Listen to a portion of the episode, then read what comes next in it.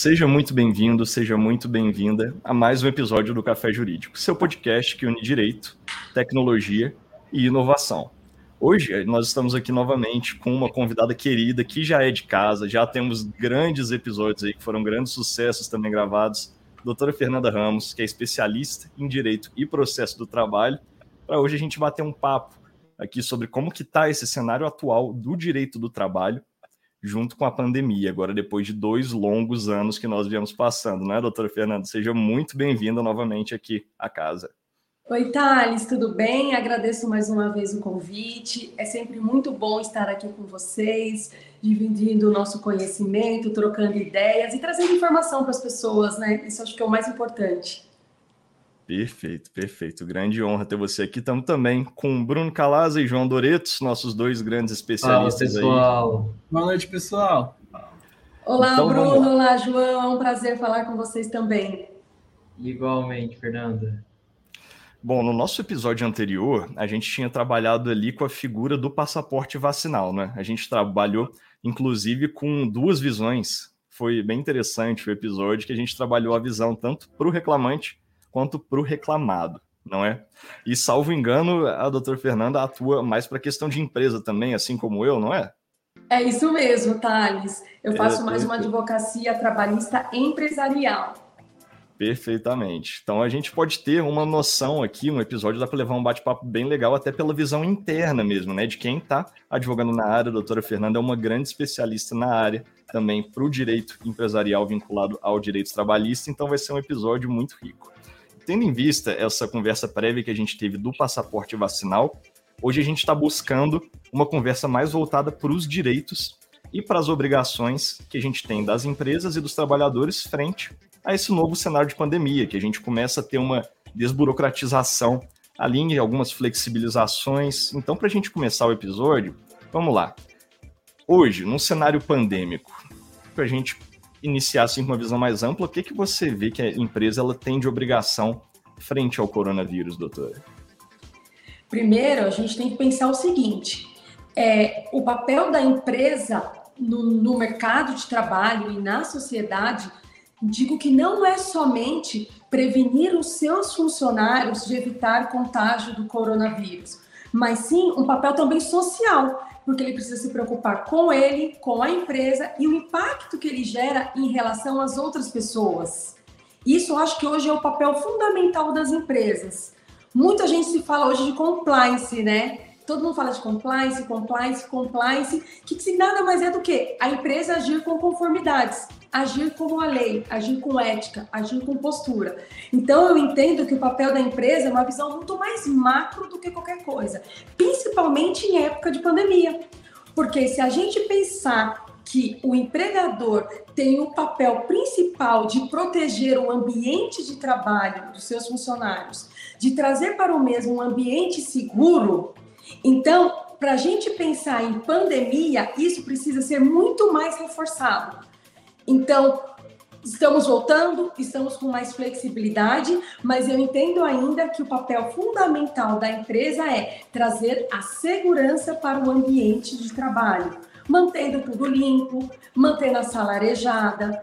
Eu entendo que ainda, como existe a obrigatoriedade de máscara, se fica todo mundo muito perto do outro, utiliza-se máscara, porque a gente não sabe se o nosso colega do trabalho de, do lado, ele não tem algum tipo de doença que posso transmitir para ele e seja irreversível, né, Thales? É complicado. Então, eu acho que o papel da empresa é isso: ela pensar no funcionário, o bem-estar dele e pensar na sociedade como um todo. Porque a partir do momento que ela protege o funcionário, indiretamente ela acaba protegendo também a família dele, concorda? Exatamente. Porque a gente fica com medo. Ah, mas meu pai vai trabalhar naquela empresa. Ah, mas a empresa é segura. Ela fornece equipamento de proteção, ela fornece um ambiente saudável, um ambiente fresco. Ela, as pessoas trabalham separadas, distantes uma das outras. Então, o ambiente familiar também se sente mais protegido dessa forma, né?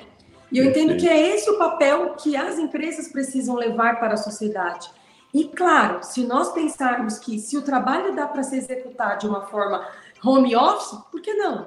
Uma forma híbrida, diminuir cada vez mais a circulação de pessoas, por que não? Se a sua Ainda... operação funciona normalmente, não é? E ainda tem um impacto ambiental, né? Da questão do deslocamento das pessoas, assim. Tem... Exatamente. Além do impacto ambiental, tem o impacto financeiro disso tudo. Porque quantas empresas não enxugaram? Elas tinham um espaço enorme, salas e salas, e com esse híbrido, ou até mesmo com home office, elas diminuíram esses espaços. Perfeito. E Nesse caso, questões de produtividade também, né? Saíram várias pesquisas mostrando quão, quanto a produtividade dentro das empresas aumentou, e sim, ó, de maneira estratosférica, né? Nesses tempos de pandemia, justamente por conta do home office também. Exato. É verdade, João, isso mesmo. E outra coisa, teve muitas empresas que viram isso de uma forma muito positiva. O que, que eles fizeram? Eu diminuí o custo da minha operação da empresa. Como eles diminuíram o custo, eles acabaram oferecendo bônus para os seus empregados. Achei isso muito legal, porque é uma forma que eu estou ganhando, mas vocês também estão ganhando. Está sendo uma coisa positiva, uma visão positiva para todos. Isso é muito mas legal. Deixa eu te perguntar, e, desculpa, desculpa te interromper, Thales, mas só para a gente não perder o gancho. Porque é, existem realmente muitas empresas, e eu conheço, tem muitos colegas e muitas empresas que começaram a receber alguns auxílios, alguns benefícios home office. Por quê? Você aumenta também a sua conta de luz, você precisa de uma internet uma, de maior qualidade, você precisa muitas vezes de equipamentos de maior qualidade para trabalhar no home office. Só que algumas empresas, por exemplo, não oferecem. O colaborador teria de algum, alguma forma de requisitar isso. A gente sabe que, claro, é o comum acordo entre as partes é sempre o melhor, o melhor caminho. Mas e naqueles casos onde, por exemplo, às vezes a pessoa fez um investimento muito alto para estar no home office e ela eventualmente daqui seis meses é desligada, ela teria alguma causa de pedir judicialmente, por exemplo, depois por esse gasto a mais que ela teve em home office? João, eu entendo que sim. Vamos pensar o seguinte: a pessoa não tinha uma cadeira adequada dentro da casa dela. Ela teve que comprar uma cadeira para ter uma, porque ela vai ficar o dia inteiro ali no computador. Ela precisa de uma cadeira adequada. Então, se ela comprova esses gastos, eu entendo que ela pode sim ser ressarcida. Muitas empresas estão colaborando com isso, mas tem muitas outras que não. E o que eu acho um absurdo, porque a empresa está economizando dentro da empresa dela, mas pensa assim, a, talvez a conta de energia daquele funcionário aumente, porque ele agora fica o dia inteiro dentro da casa dele, em home office, trabalhando. Talvez a internet dele não dê suporte para a atividade dele. Então, se ele comprova que teve um aumento da, da luz, teve um aumento da internet, que ele precisa de uma cadeira para poder executar a função dele, eu entendo perma, eu entendo possivelmente Claro, com os comprovantes de tudo comprovando, ele pode ingressar na justiça e pedir reembolso, sim, sem problema nenhum. Eu acho que é até justo, né?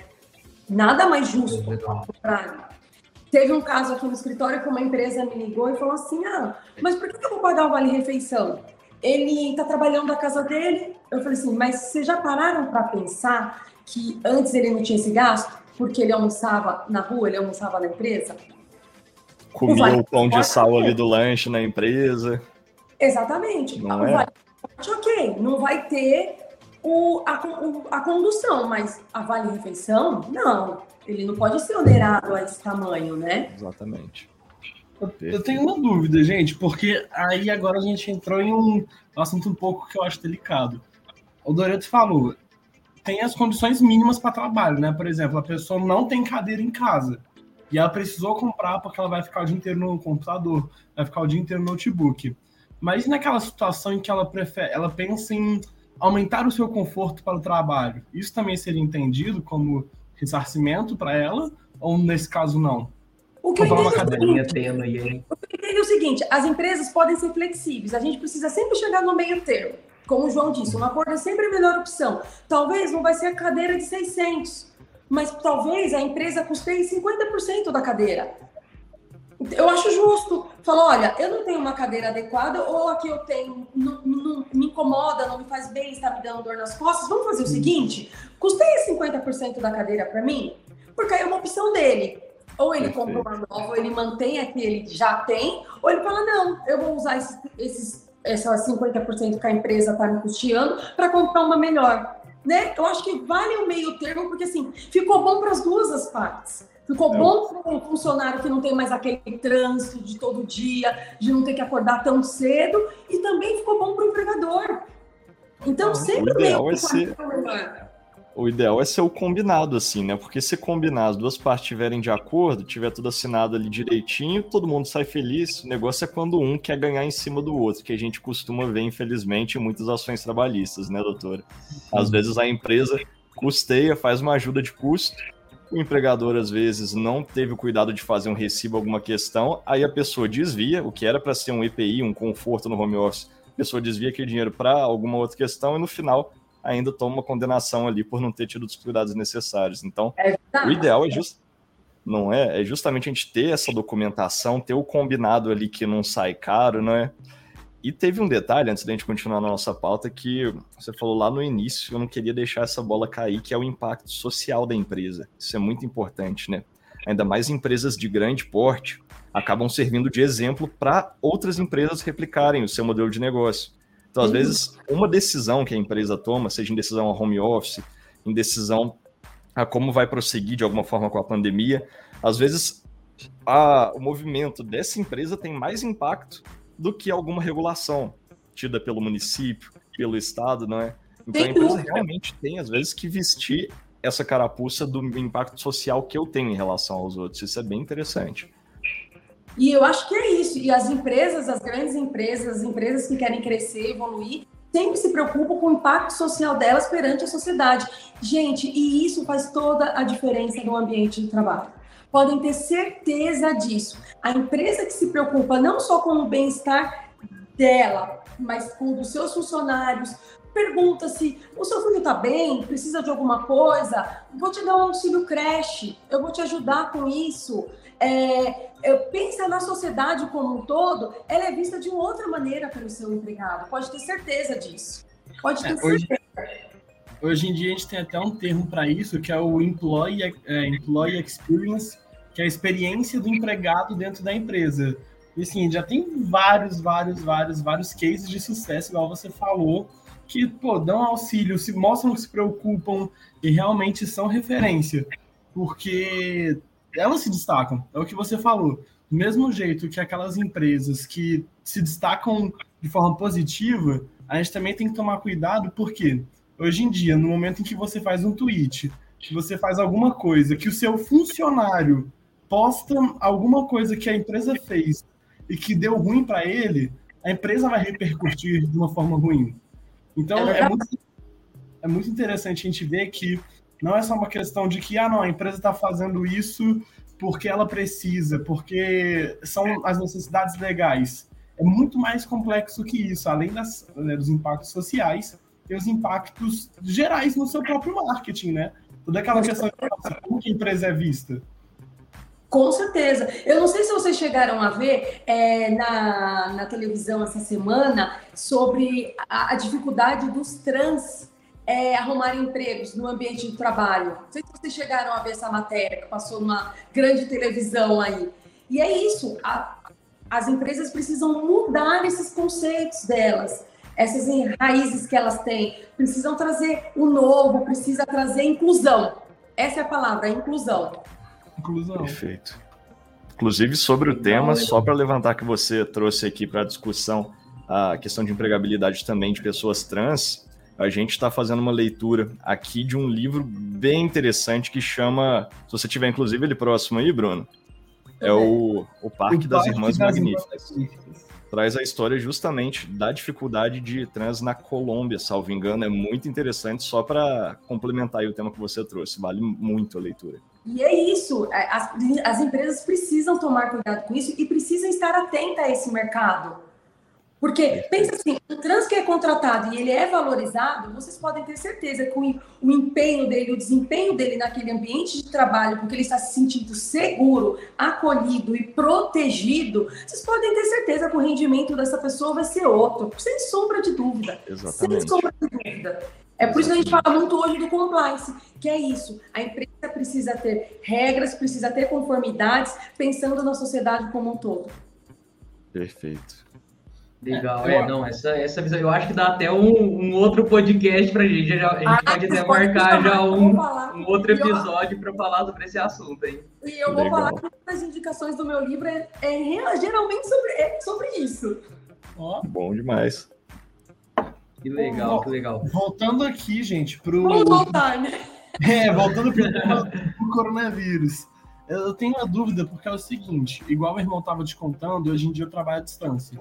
Então a minha empresa fica lá em Brasília e eu fico sediado aqui em Uberlândia. A, a empresa fica sediada lá em Brasília e eu fico trabalhando de home office em Uberlândia. Uma dúvida, porque a gente vê que, lá, inclusive, o, um dos nossos funcionários lá do, de Floripa, ele já até me falou que podem tirar as máscaras. Lá já tá andando sem máscara. Só que em Brasília Nossa, não. aberto, né? Isso, em Brasília não, em Uberlândia não. E aí, se eu fosse para se eu fosse para Brasília, eu teria que passar por um procedimento, eu teria que fazer os exames. Como que ficaria toda essa questão de, ah, eu posso trabalhar na empresa? Bom, você está dizendo para mim o seguinte, que lá aonde trabalha não, não tenha mais a exigência de máscara. E hoje não. você existe a exigência, é isso? Isso, exato. Eu entendo o seguinte: se você vai trabalhar naquela local, naquela região, você vai precisar respeitar as regras de lá. Então, se você vem e vai para lá, provavelmente eles queiram que você faça o teste de Covid. E tudo bem, eu acho que você pode fazer o teste de Covid, mas desde que a empresa custeie isso. A empresa precisa custear esse gasto. Esse gasto não pode ser seu, Bruno. Entendo que tem que ser da empresa. Você vai respeitar o como está funcionando as regras daquele município, daquela cidade, você vai ter que respeitar, mas a empresa está exigindo de você exame, tudo bem, mas ela vai ter que custear esse gasto seu, você não pode ter esse ônus. E eu não sei se vocês viram que em São Paulo agora o Dória falou que não precisa mais utilizar máscara em ambientes internos. Olha só. Ah, internos também, não tinha visto. Eu, antes de entrar aqui para gravar, hein? Aí sim, notícia fresquíssima. Acabei de ver isso. Aí a gente pergunta como que vai ficar, né? Pensa no ambiente de trabalho. É, tem pessoas que têm maiores riscos, têm mais probabilidade, são grupos de risco. O Dória libera, o ambiente de trabalho é pequeno. Como que vai ser isso, né? Aí Não eu é? tenho uma dúvida, isso aí me trouxe mais uma dúvida. O Dória libera. A empresa retorna ao trabalho físico as pessoas que não se sentem confiantes por serem pessoas que não se sentem confiantes não, as pessoas de grupo de risco podem optar por continuar trabalhando de casa? Se o empregador permitir, sem problema nenhum. Eu acho que, a princípio, o empregador tem que pensar no seguinte: pode manter o funcionário home office se a operação dele funciona normalmente. Não precisa trazer todos para o presencial. A minha operação funciona normalmente, não tenho problema nenhum o funcionário funciona bem, ele entrega o que precisa entregar, deixa ele home office por ele ser grupo de risco. Porque aqui eu vou jogar outra coisa para debate. Muito discutiu sobre a doença do Covid, a doença ou não do trabalho. Vocês lembram disso? Sim. Aí agora nós ainda estamos em estado de calamidade, de emergência por causa do Covid, ninguém precisa mais usar máscara. E agora? E aí? O Covid? Ah, mas na minha, na minha, no meu trabalho ninguém mais usa máscara, porque o Dória falou que não precisa mais. Aonde eu peguei? É, e pegando esse... Para empresa. É pegando esse ponto, por exemplo, a, além dessa discussão seria doença do trabalho ou não, é, discutia, se discutiu muito também sobre a questão do passaporte vacinal, né? As empresas poderão exigir vacina dos colaboradores na volta ao trabalho, mas ainda não quero entrar nesse ponto, só estou pegando o gancho eu quero voltar um pouco no, no que o Bruno falou. Por exemplo, eu, se eu for do grupo de risco e minha empresa não tem uma política, eu estaria é, legalmente resguardado para continuar eventualmente um home office é, e não precisar voltar para a empresa, porque às vezes eu sou de um grupo de risco e realmente e, e tenho comprovações médicas disso, a empresa pode é, me demitiu, por exemplo, por, justa causa, porque a discussão na vacina, eu lembro que era isso. A empresa vai poder demitir por justa causa alguém que não comprove a vacina, e agora é isso. A empresa pode eventualmente demitir por justa causa alguém que não, não queira voltar ao trabalho presencial porque é do grupo de risco comprovadamente? vamos pensar o seguinte: o que a lei traz para nós? Que agora, até lembra, só quem podia exercer atividade estritamente home office era gestante, mas que agora já veio a nova lei e isso mudou. Que aí daqui a pouco a gente fala sobre isso, só para a gente não perder o nosso foco aqui de raciocínio. É, a lei só trouxe essa opção, só as gestantes que podem trabalhar em home office. Então, se o seu caso é uma coisa muito específica a sua empresa não traz um regulamento interno, você não conseguiu um acordo com o seu empregador, eu entendo que isso vai ter que desovar lá na Justiça do Trabalho. Você não vai ter outra opção. Porque pensa assim, a, se o empregador vai seguir a lei, eu sigo a lei. Bom, mas a lei só me permite em caso de gestante, que agora mudou, parênteses. É, você está dizendo que você é uma exceção porque você é grupo de risco. Mas eu tenho mais 30 aqui de grupo de risco. Como eu faço? Se eu abro a exceção para você, eu tenho que abrir para mais 30, porque eles também vão querer. Então eu entendo que, João, você vai ter que discutir isso na Justiça do Trabalho. E eu, como advogada do empregador, eu sempre vou analisar caso a caso. Em regra geral, se você me perguntar qual a sua posição em relação à regra geral, em regra geral, eu falaria para a empresa: você não vai conseguir abrir essa exceção. Se você abrir essa exceção, você vai abrir precedente para os demais. Exatamente. É, é, difícil, eu entendo o que você está me dizendo, mas se a gente pensar pelo lado da empresa, ela tem 30 funcionários na mesma situação, pessoas que têm problema respiratório. Quantas pessoas não têm? Diversas. Ela vai abrir um precedente. Então, acho que vai ter que ser analisado caso a caso, dependendo do regulamento interno daquela empresa. Mas, em regra geral, eu diria não. Você vai ter que voltar presencial. Se você acha que você é um caso muito mais específico e na empresa não tem uma regra geral sobre aquele assunto, vamos ter que discutir na justiça. Porque é um assunto novo para o empregador e é um assunto novo para o empregado. E também é um assunto novo para o judiciário, né? Exato. Para todo mundo. E, e, além de ser um assunto novo também, é um negócio que tem muitas variáveis. Então, assim, não dá para a gente fixar uma premissa geral mesmo, porque vai depender da política de cada empresa, né? Do setor dessa empresa, como que a mão de obra dela interage com o produto ou serviço prestado. E além disso, uma variável de cada estado, porque tem estado que está com toda restrição, restrição média, então São Paulo, que você falou que está tudo liberado. Não dá para criar uma regra geral, né? Não, não você dá. Imagina isso. E se a gente pensar pelo lado do empregador, às vezes ele acaba parando a operação dele, porque se for pensar em grupo de risco, diversas pessoas são grupo de riscos. Claro, cada caso é um caso, mas se a gente pensar num contexto geral, é complicado, é difícil. Exatamente, tem que ser sempre analisado caso a caso. E lembrando Nessa... agora, como eu citei aqui, que a gestante agora já pode voltar a trabalhar, né? Claro, uhum. tem que ter respeitado o período, tem que estar com a vacina, com o imunizante, com a dose de reforço, ela pode voltar a trabalhar. E se ela se recusar a vacina, porque às vezes ideologia política, por algum problema de saúde, ela necessariamente precisa assinar um termo de responsabilidade. O que é isso? Ela se responsabiliza pelo fato dela não querer tomar a vacina. Perfeito. Porque não trazer esse ônus para o empregador. Sim e, que embora para mim já é, no meu ponto de vista, não pode se falar em Covid como doença do trabalho, salvo se nós pensarmos em, doen em, em grupos específicos. Vamos pensar naquela pessoa que trabalha no hospital, na área de Covid. A chance dela ter pelo Covid lá dentro é gigante. A empresa não oferece o equipamento de proteção adequado, não, não oferece a máscara dentro de um hospital. Então, claro, aí a gente pode pensar numa doença do trabalho voltado nessa situação mas umas empresas, em regra geral, não, não é doença do trabalho. Perfeito. E aí, nesse caso, considerando que o, o, o empregado ele voltou lá para o trabalho presencial, a empresa faz questão e tal.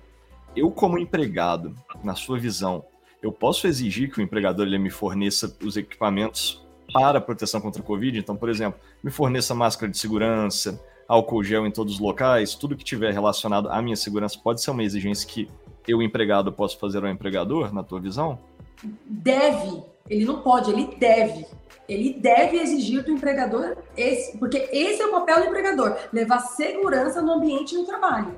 E se ele, e se o empregador não oferece, Thales, pode abrir representação no Ministério Público do Trabalho, que o Ministério Público vai fiscalizar e vai multar, viu? Teve várias empresas aqui fazendo TAC, fazendo acordo, porque não estavam oferecendo os produtos adequados, colocando várias pessoas dentro de uma sala de reunião sem máscara, que eles levaram multa do Ministério Público do Trabalho. Porque é isso, é o papel do empregador fornecer um ambiente seguro de trabalho. Novamente, o papel social da empresa aí, social, né? Social, sem, sem sombra de dúvida.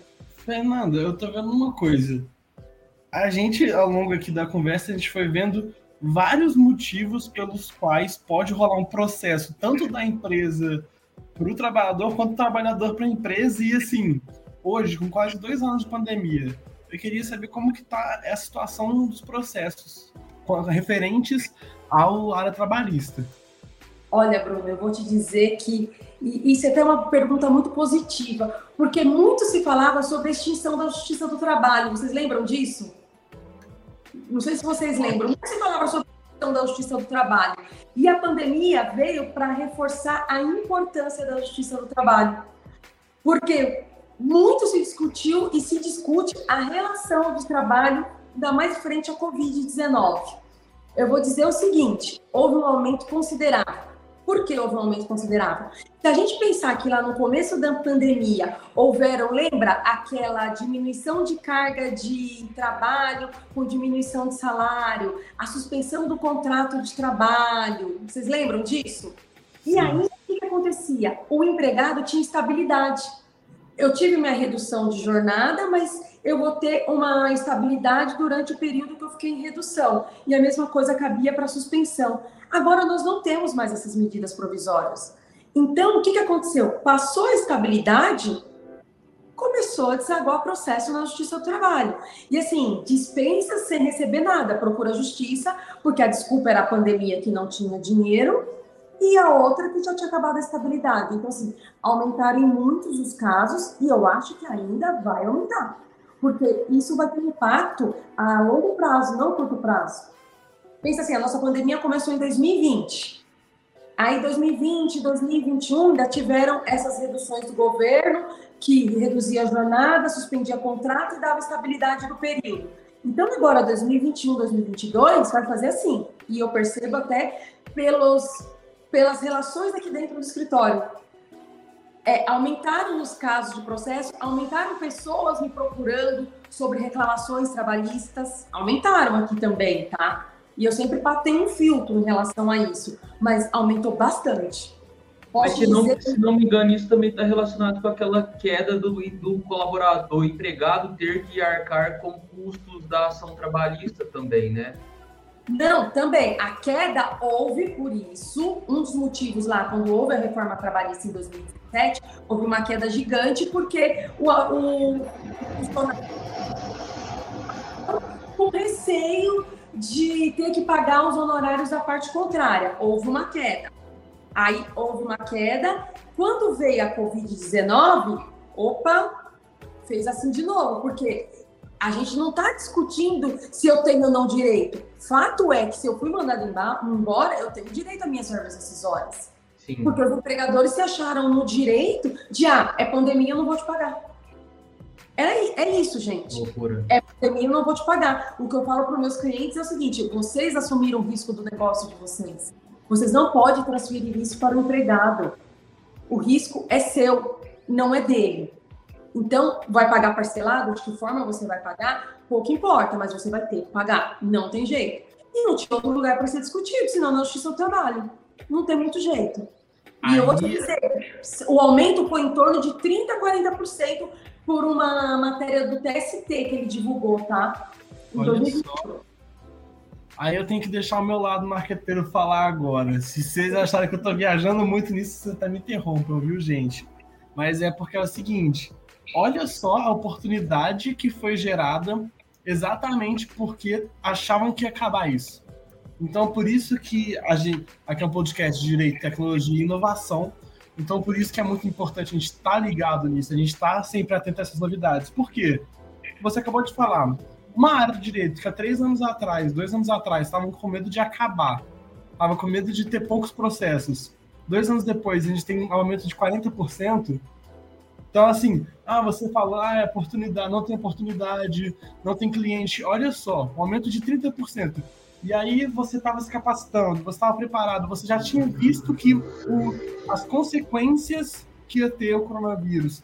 Você vê isso tudo e você se prepara, não é sorte. É você preparado para uma oportunidade, igual você está falando. Começaram a aparecer mais clientes, começaram a mais pessoas. Então, só para reforçar aqui, a importância de você estar sempre ligado no mundo, de você estar atento às novidades, às mudanças e às inovações que estão chegando. É, é a visão holística que a gente traz, né? Exatamente isso, Bruno. E eu vou dizer o seguinte: é, o aumento de cliente que nós tivemos na época de pandemia no escritório, assim, foi impressionante. Foi impressionante. Por isso, eles, o, o empresário às vezes achava que ele não precisava da justiça do trabalho, não precisava de advogado com foco em na parte judicial mesmo, que eu estou dizendo, porque a gente trabalha muito preventivo, tá? As, as empresas têm muito advogado hoje para evitar uma reclamação trabalhista. Mas quando veio a Covid-19, falou, e agora, o que, que eu faço?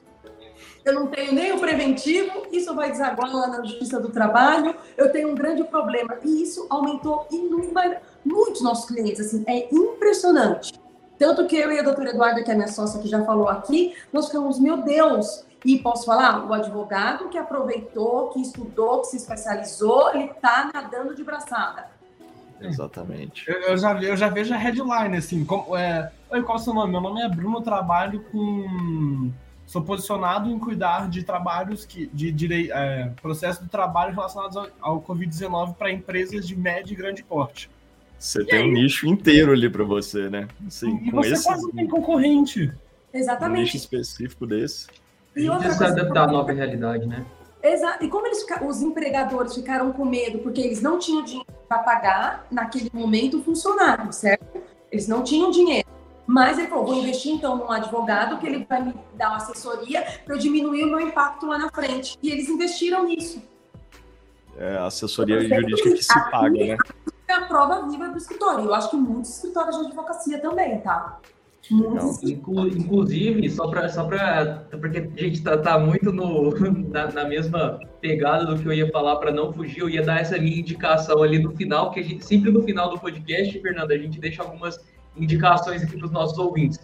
Mas já que está que tá aqui nessa pauta, tem um livro muito legal de um autor, é, o nome dele é Scott Galloway, é um autor best-seller do The New York Times, ele justamente escreveu um livro que chama Depois do Corona, da crise à oportunidade, que é justamente que ele é, gente, longe de mim falar que uh, temos que ver as coisas boas da pandemia. Para mim, não tem coisas boas da pandemia. Só que a gente tem que entender que estamos em uma nova realidade pós-pandemia, diferente do que vivíamos há dois anos atrás. A sociedade se comporta de um jeito diferente, os, os empregadores, os trabalhadores, a relação de trabalho, principalmente, que é justamente o nosso tema aqui, mas não só a relação de trabalho, como as relações interpessoais mudaram completamente com a pandemia e a gente precisa se adaptar a essa nova realidade e ele traz uma análise justamente entre de aspectos de como ele via é, determinadas situações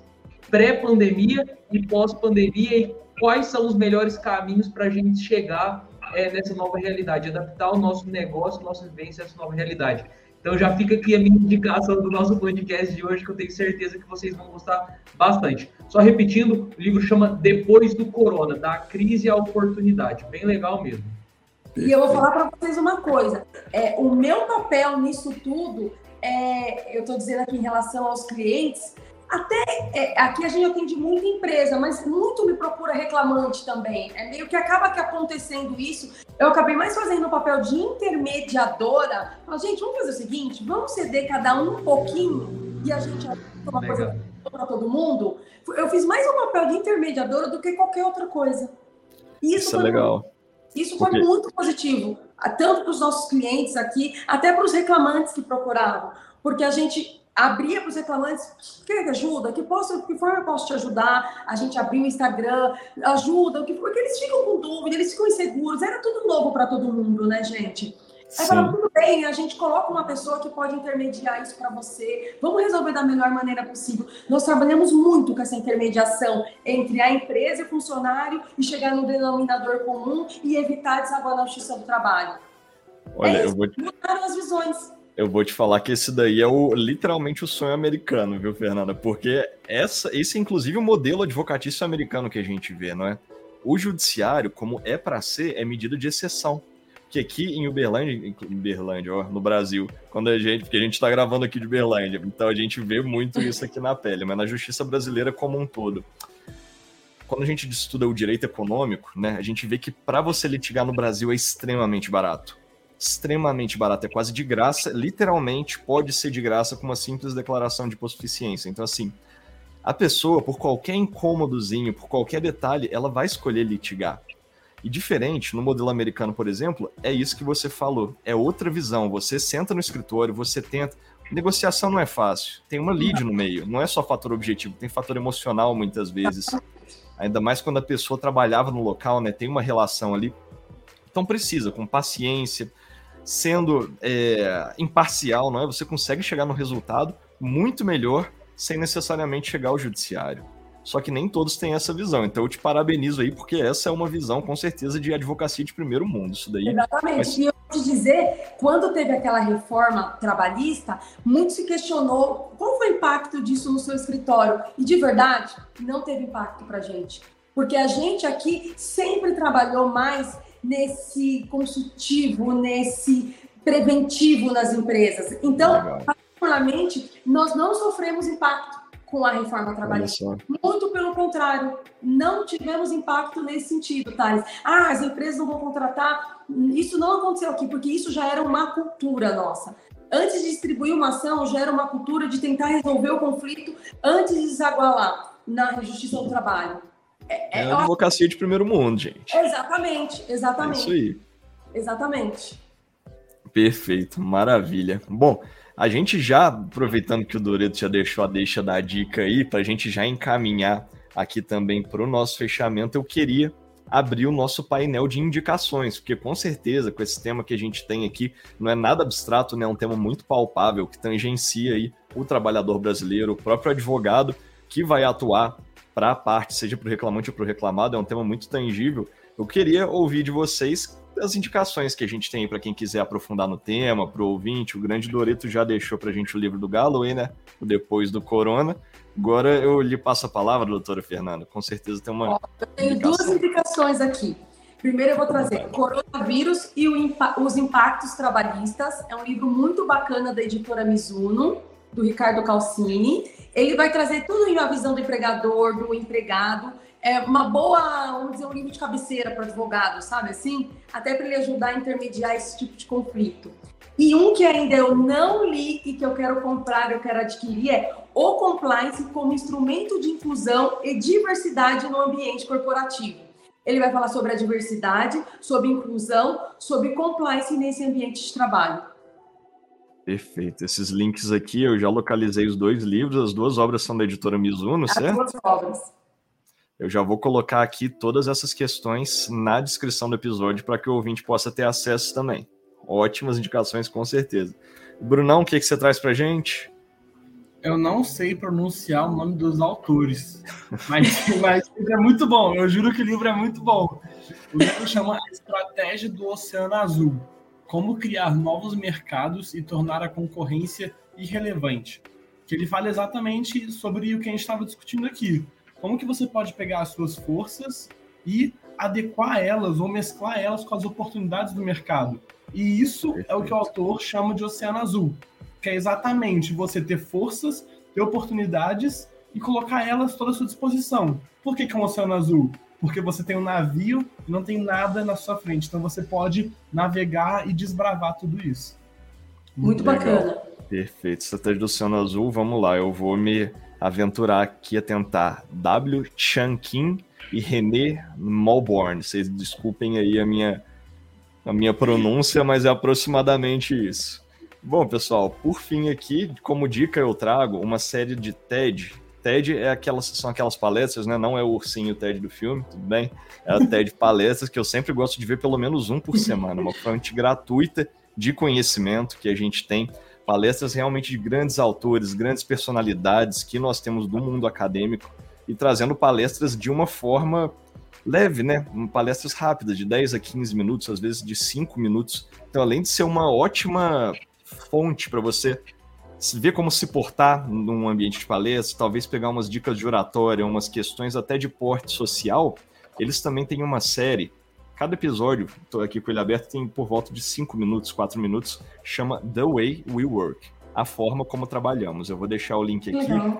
Eles já têm quatro temporadas, cada uma deve ter uns 10 episódios de 5 minutos, e eles trazem dicas específicas para o seu ambiente de trabalho. Então, aqui, ó, vou ler alguns títulos de episódio. Como reduzir os vieses no seu ambiente de trabalho, como a paternidade traz benefícios para todos, três regras para te ajudar a construir um negócio de sucesso. Então, são dicas bem pontuais, vale super a pena conferir. Então, bom, pessoal, com as nossas dicas, eu gostaria aqui de deixar esse agradecimento super especial para a doutora Fernanda, que muito nos agracia aqui novamente com a sua presença. Obrigado por todo esse conhecimento aí compartilhado e te espero receber muito mais vezes aqui na nossa casa. Ah, eu que agradeço o convite, Thales, Bruno, João, e nós já temos o nosso próximo tema aqui, né? A diversidade no ambiente de trabalho. Perfeito. Esse é um episódio Não, com certeza. Show. Em breve vai sair. Nossa, excelente tema, eu acho que tem tudo a ver com o momento. Demais. Perfeitamente. Eu adorei então, é participar é... mais uma vez, agradeço o convite, é sempre muito bom estar com vocês, essa troca de ideia e de informações, e me convide sempre que eu estou por aqui. Com certeza. Então é isso aí, pessoal. Muito obrigado. A gente vai deixar todos os links aqui na descrição. A gente também, agora, junto com a doutora Fernanda, que a gente estava conversando logo no início, vamos dar um start no nosso Instagram, que é o nosso, nosso nome ali, Café Jurídico com um E no meio, não é? Então, o link do Instagram você pode achar pelo usuário Café e Jurídico, e com isso a gente vai trazer também todas as indicações, trazer o Instagram da doutora Fernanda ali para que você possa acompanhar também o trabalho dela e vai ser uma, uma troca muito interessante. Então é isso, pessoal. Muito obrigado aí pela presença de todos vocês e até o próximo episódio. Tchau, tchau. Tchau, tchau. tchau. tchau pessoal. Valeu, até mais.